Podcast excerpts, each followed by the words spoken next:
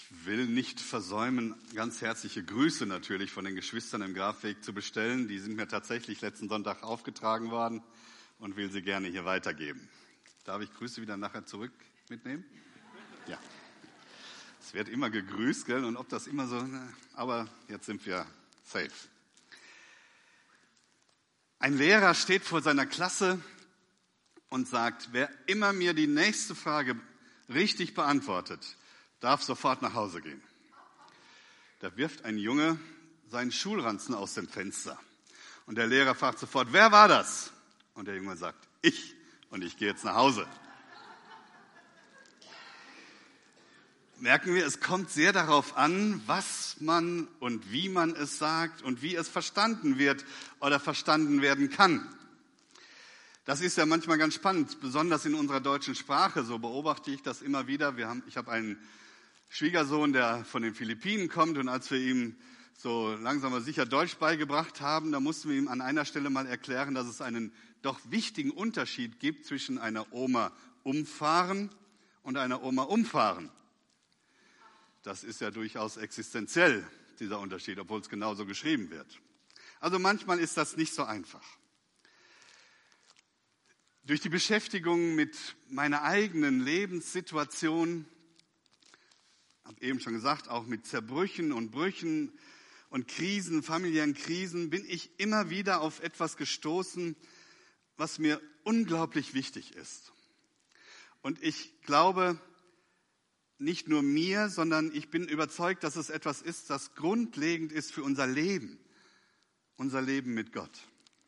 Nämlich ganz klar zu kriegen, jetzt gucke ich mal, ob ich hier weiterschalten kann. In die andere Richtung. Muss ich das irgendwie anmachen? Ich versuche es. Ah, jetzt. Ja. Nämlich ganz klar zu kriegen, wozu wir eigentlich berufen sind. Wozu sind wir berufen, wenn Jesus uns ruft? Was ist unsere Berufung als Christen? Was sagt Gottes Wort dazu? Ein erster Punkt, berufen zu großen Taten.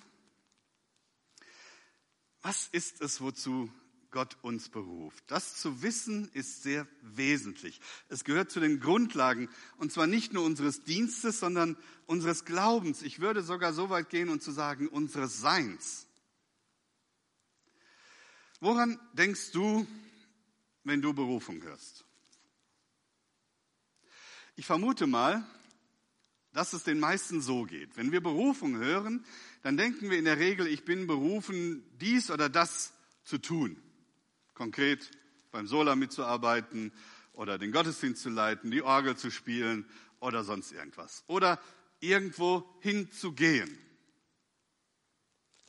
Aber ich möchte heute Morgen das hinterfragen und fragen, sind das nicht eher Sendungen als Berufungen? Ich will das ganz plastisch, praktisch vor Augen malen. Ich sende, oder im deutschen Normalgebrauch würde ich wahrscheinlich sagen, ich schicke. Ich sende, ich schicke also meine Kinder zum Brötchen holen. Irgendetwas zu tun. Wenn ich aber vor die Haustür gehe und meine Kinder rufe, dann rufe ich sie zu mir. Sie sollen zu mir kommen. Nicht zuerst etwas für mich tun, sondern zu mir kommen. Senden berufen. Ich möchte das vertiefen. Ich möchte euch heute Morgen einladen, euren Blick zu weiten, euren Blick auf eure Berufung und dabei diesen Unterschied zu entdecken und zu verstehen zwischen Berufung und Sendung. Den Blick weiten. Mich fasziniert eine Aussage im Alten Testament immer wieder. Jesaja 40, Vers 31. Da steht, die auf den Herrn vertrauen, bekommen neue Kraft, dass sie auffahren mit Flügeln wie Adler. Als Christ leben heißt, aus Gottes Geist zu leben. Und das heißt, die Sicht des Adlers zu gewinnen. Nicht die des Huhns im Hühnerstall. Die Sicht des Adlers. Kraftvoll, frei, mit einer fantastischen Perspektive, dem totalen Überblick. Ein erweiterter Horizont, weite, neue Einblicke. Der Blick für Gottes Möglichkeiten und Wahrheiten. Diesen Blick, den kann uns nur Gott selber öffnen. Wir selbst, wir sind halt Menschen und haben deshalb einen sehr begrenzten Blickwinkel. Wir sind Menschen durch und durch, ob wir das wollen oder nicht. Und wir denken menschlich.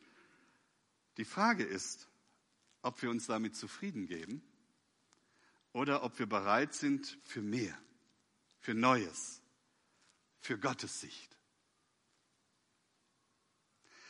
Ich möchte euch eine Geschichte erzählen.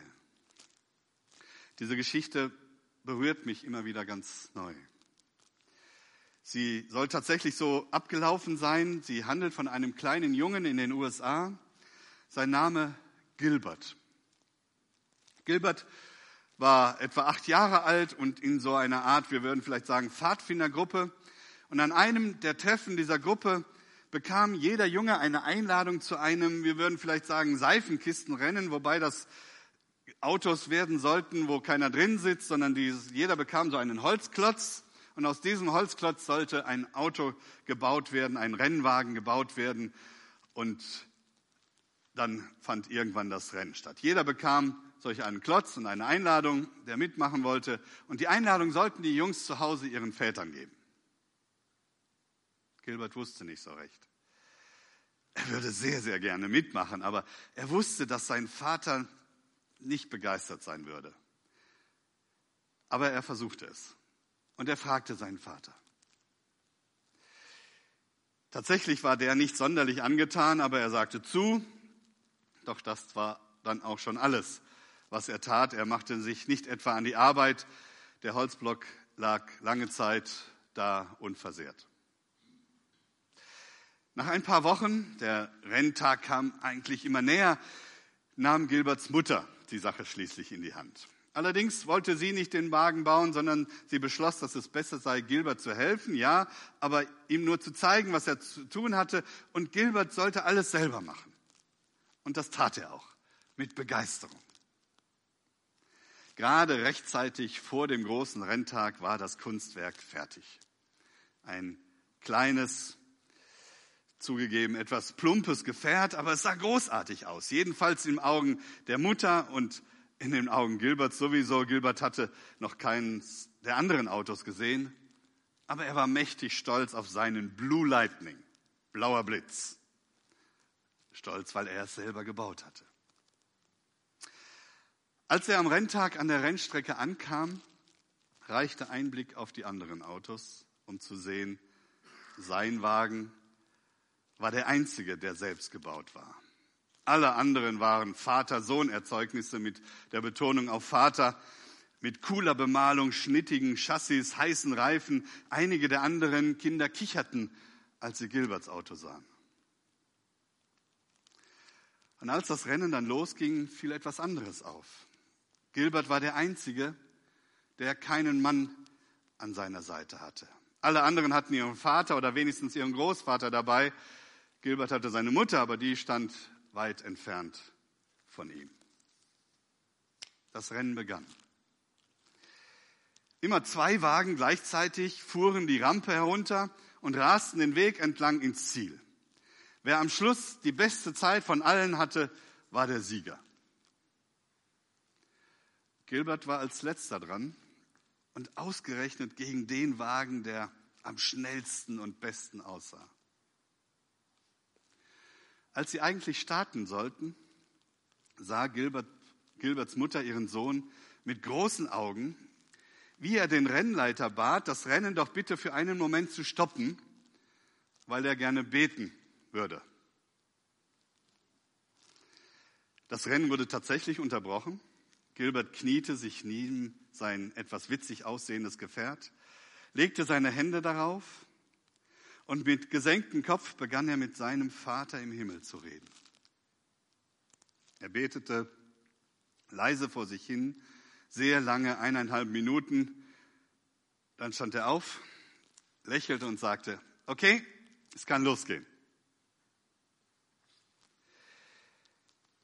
Es ging los. Neben ihm ein Junge namens Tommy mit seinem Vater, Gilbert mit seinem himmlischen Vater in seinem Herzen. Sie schauten den Wagen nach. Die beiden Wagen rasten die Rampe herunter und zur Überraschung aller mit erstaunlich hohem Tempo, besonders Gilberts plumpes Gefährt, das eine Sekunde vor Tommys Auto die Ziellinie überfuhr. Bestzeit. Gewonnen. Gilbert sprang in die Luft mit einem lauten Danke. Und sofort war der Rennleiter bei ihm und hielt ihm das Mikrofon vor die Nase und fragte die Frage, die kommen musste. Gilbert, du hast gebetet, dass du gewinnst? Worauf Gilbert antwortete, nein, Sir, das wäre doch nicht fair gewesen, Gott zu bitten, mir zu helfen und den anderen nicht. Ich habe Gott nur gebeten, dass ich nicht weinen muss, wenn ich verliere.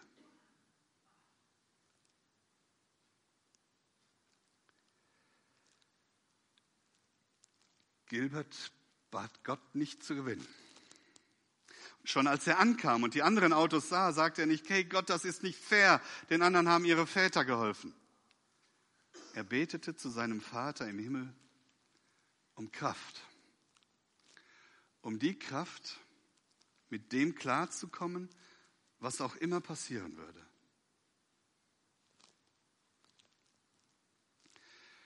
Ihr Lieben, ich glaube, wir nehmen uns oft zu viel Zeit dafür, Gott zu bitten, dass wir gewinnen. Wir dürfen das tun, keine Frage. Aber wer von uns hat nicht eben, hat nicht eben auch gedacht, dass Gilbert Gott gebeten hätte, dass er gewinnt? Das ist menschlich. Das ist die Sicht des Huhns im Hühnerstall. Wir möchten, dass Gott segnet, was wir tun, was wir leisten, was wir auf die Beine stellen. Wir wollen Erfolg, gewinnen, das Gute, Wohlbefinden, Gesundheit und vor allem anderen bitten wir Gott, uns doch bitteschön zu bewahren.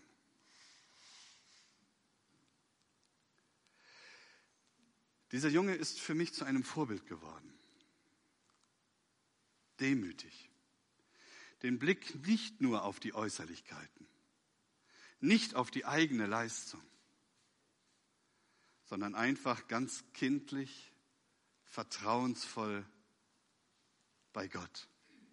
In seinen guten Händen, in den Händen des Vaters im Himmel. Gott, Gott sein lassen.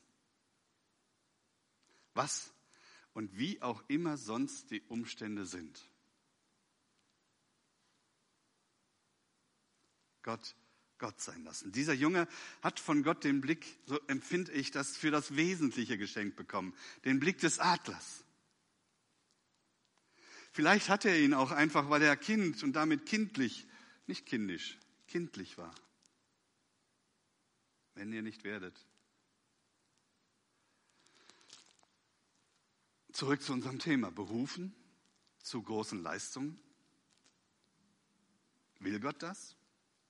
Tu das, mach das, geh dahin, leiste was, zeig mal, was du kannst. Was würdest du sagen auf die Frage, wie kam es dazu, dass die Nachricht von dem auferstandenen Jesus so um die Welt ging, wie sie um die Welt ging? Die Ausbreitung des Evangeliums geschah nicht durch den heldenhaften Einsatz besonders frommer Menschen sondern durch das Wirken des Auferstandenen selbst in seinen Jüngern. Einer davon, Paulus.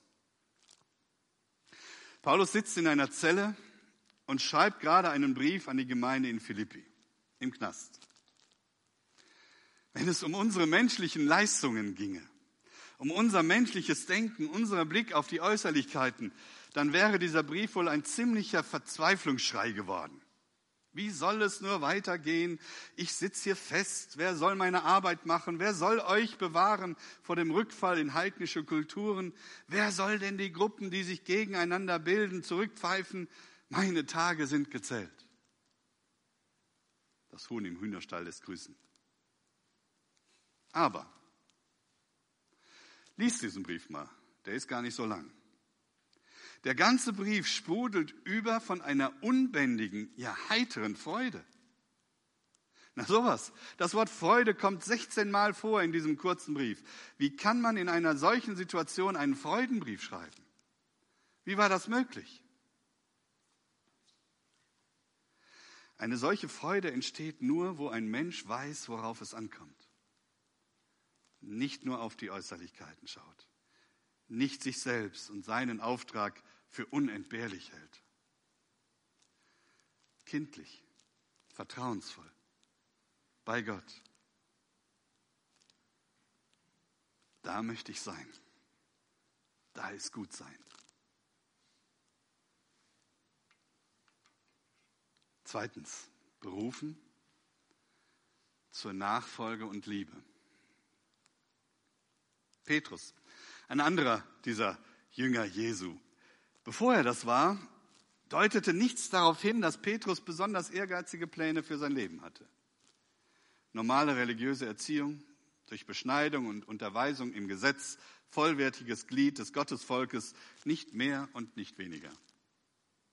Dass er vom Beruf Fischer wurde, war logisch in Kapernaum am See Genezareth.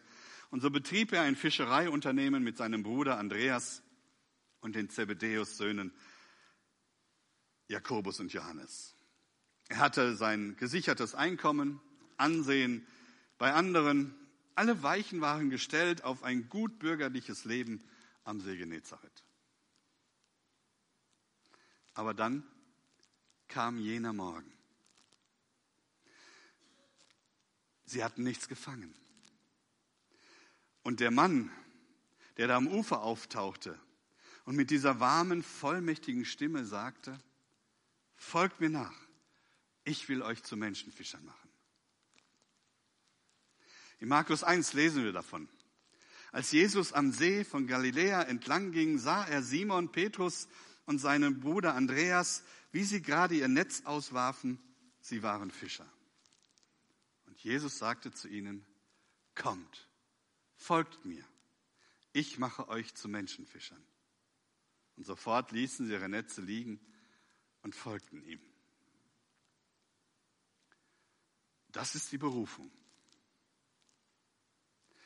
Gott liebt den Menschen so sehr, dass er buchstäblich zu ihnen hingeht und sie zu sich ruft. Komm. Kein Wort davon, dass Petrus Heldentaten vollbringen soll oder überhaupt etwas tun soll. Der einzige Einsatz, den er jetzt zu leisten hat, ist sein Leben. Der Ruf Jesu ist das einfache Folge mir, komm mir nach, immer hinter mir her. Eine völlig neue Richtung, ein ganz neuer Wert. Ab jetzt ist nicht mehr wichtig, was Petrus tut, sondern wem er folgt. Jesus.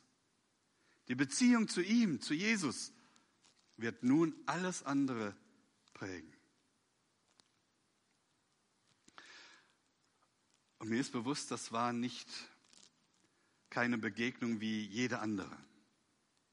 Hier ruft Gott den sündigen Menschen zu sich. Willkommen zu Hause. Gott knüpft die Beziehung zwischen sich und dem Menschen, die zerstört war, ganz neu. Dazu beruft uns Gott in die Beziehung, in die Gemeinschaft mit ihm. Komm. Ja, aber, aber da steht doch, dass Petrus ab jetzt Menschen für Jesus fischen soll. Also doch berufen, was zu tun. Geh, mach. Langsam. Was steht da? Steht da, folgt mir, ihr sollt jetzt Menschen fischen? Nein, es steht da, folgt mir, ich, Jesus, will euch zu Menschenfischern machen. Jesus macht. Er ist der Handelnde. Seine Kraft ist es, die etwas bewirkt. Ihr Lieben, ich glaube, das ist so wichtig. Darum nochmal, wenn wir Berufung hören, denken wir gleich ans Tun. Wenn Gott mich beruft, will er, dass ich was für ihn tue. Wenn wir Hingabe hören, denken wir gleich ans Tun. Hingabe heißt doch, so denken wir, ich muss etwas tun, meist mehr tun für Gott. Das steckt so tief in uns drin. Aber das ist unsere Leistungsgesellschaft, nicht das Evangelium. Nein, Hingabe heißt vor allem, ich gebe mich hin. Ich gebe Jesus mein Leben. Auf den Ruf Jesu hören bedeutet zu ihm kommen. Komm. Zu ihm kommen und mein Leben seinem Einfluss öffnen. Von jetzt ab ist Jesus der, der mein, Jesus, der mein Leben gestaltet und prägt, so wie er es will. Was sind die Dinge, die uns in der Regel zum Handeln treiben? Ganz ehrlich, es sind Fragen wie, wer bin ich eigentlich? Habe ich einen Wert? Wer sieht mich? Wer versteht mich? Und bin ich geliebt? Bin ich anerkannt? Oder andersherum, ich leiste etwas, also bin ich. Also habe ich einen Wert, also sieht mich jemand, also bin ich geliebt. Aber Jesus ruft nicht auf zu leisten, sondern in eine persönliche Gemeinschaft mit ihm, weil er uns längst liebt. Jesus macht seine Liebe nicht abhängig von unserem Tun, nicht von unserer Leistung. Wie gut ist das? Gnade. Hier bei ihm, bei Jesus, findet Petrus seine Identität. Hier wird sein Selbstwertgefühl, seine Menschenwürde verankert. Bevor Petrus nur ein Wort für Gott sagen oder einen Schritt tun kann, hat Jesus das große, nicht aufhörende Werk begonnen, nämlich einen Menschen aus Petrus zu machen, wie er Gott gefällt. Wir könnten auch sagen, einen heiligen Menschen.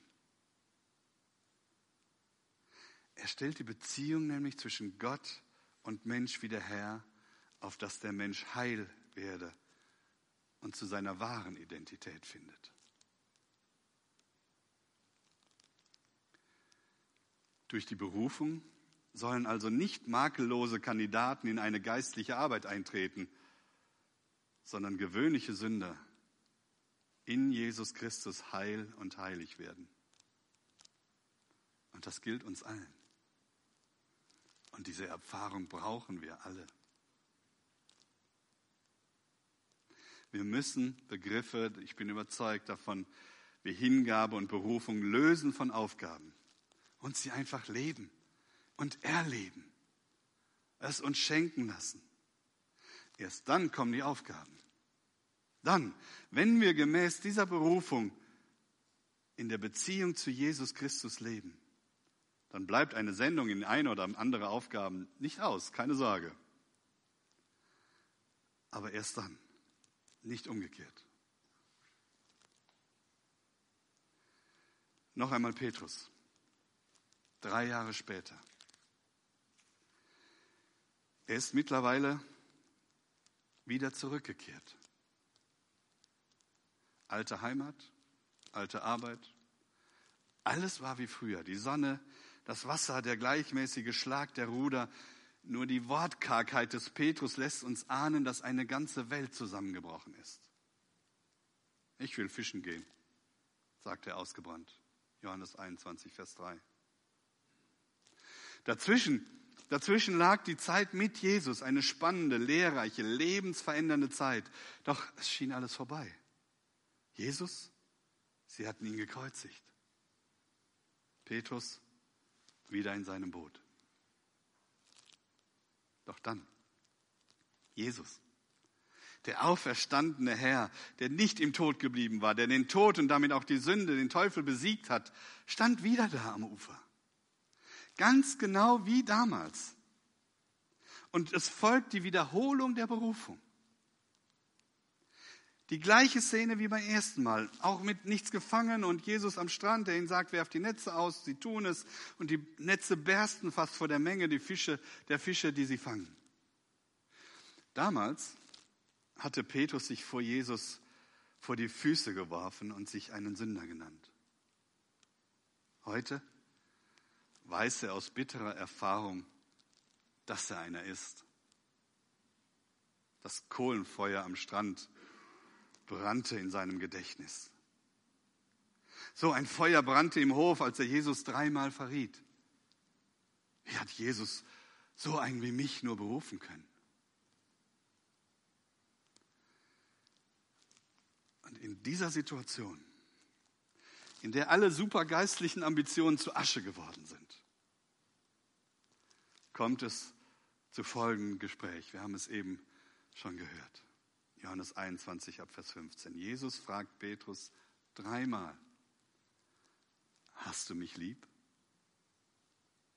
Ja, Herr, du weißt es. Dann weide meine Schafe. Folge mir nach.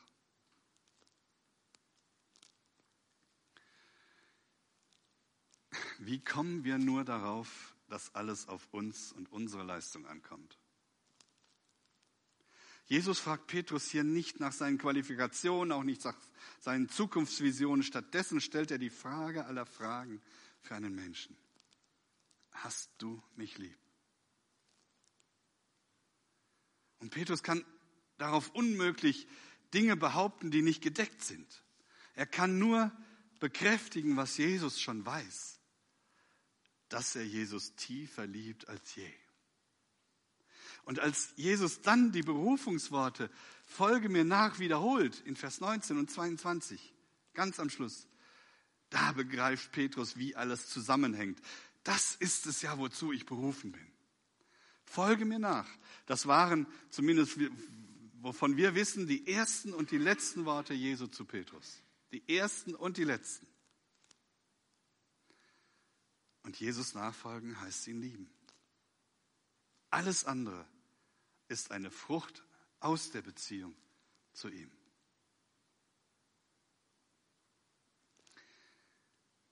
Ihr Lieben, wir sind zuallererst berufen, Gottes Kinder zu sein. Einfach zu sein. Bei ihm zu sein. Geliebt zu sein und ihn zu lieben. Das ist unsere Berufung. Und erst und nur wenn wir das leben und immer wieder wahrnehmen und erfahren, können wir gesund leben und dienen. Der Sohn Gottes, Jesus Christus, kam auf diese Welt, um mich aus meiner Sünde, aus meiner Menschlichkeit zu befreien und zu retten. Und nirgends wird Liebe tiefer und deutlicher sichtbar als an dem, aufge, an dem gekreuzigten und auferstandenen Christus. In 14 Tagen feiern wir Ostern. Lasst uns das feiern. Dieser Jesus ruft mich und ruft dich zu sich aus Liebe. Immer wieder. Und zu ihm zu kommen und mit ihm zu leben, das ist unsere Berufung. Und es kann uns nichts Besseres passieren. Können wir demütig, vertrauensvoll wie ein Kind unser Leben in seine Hände legen? Herr, hilf mir, dass ich nicht weinen muss, wenn ich verliere.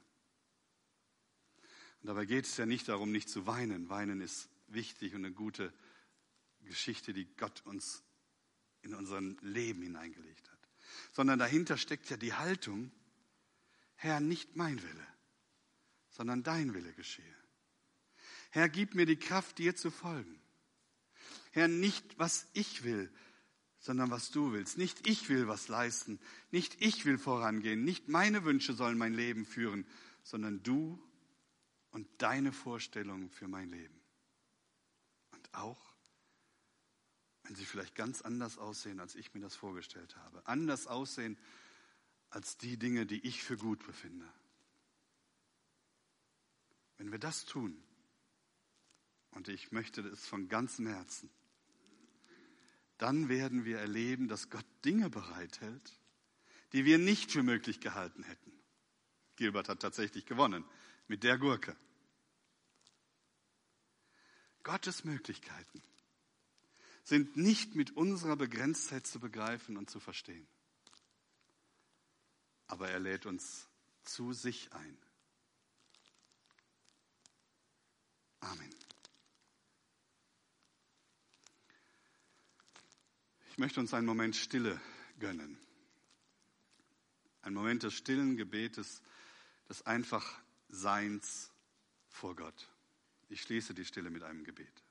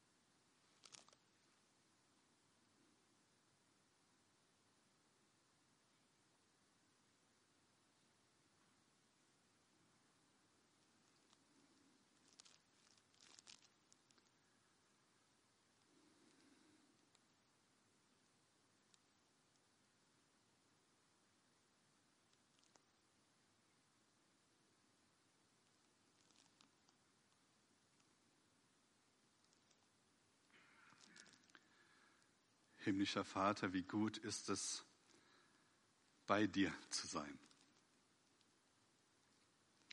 Und so bete ich dich an und bitte dich, dass du mir in meiner Lebenssituation dieses kindliche Vertrauen schenkst, dass du es gut machst, dass du die Kraft gibst, dieses Leben zu leben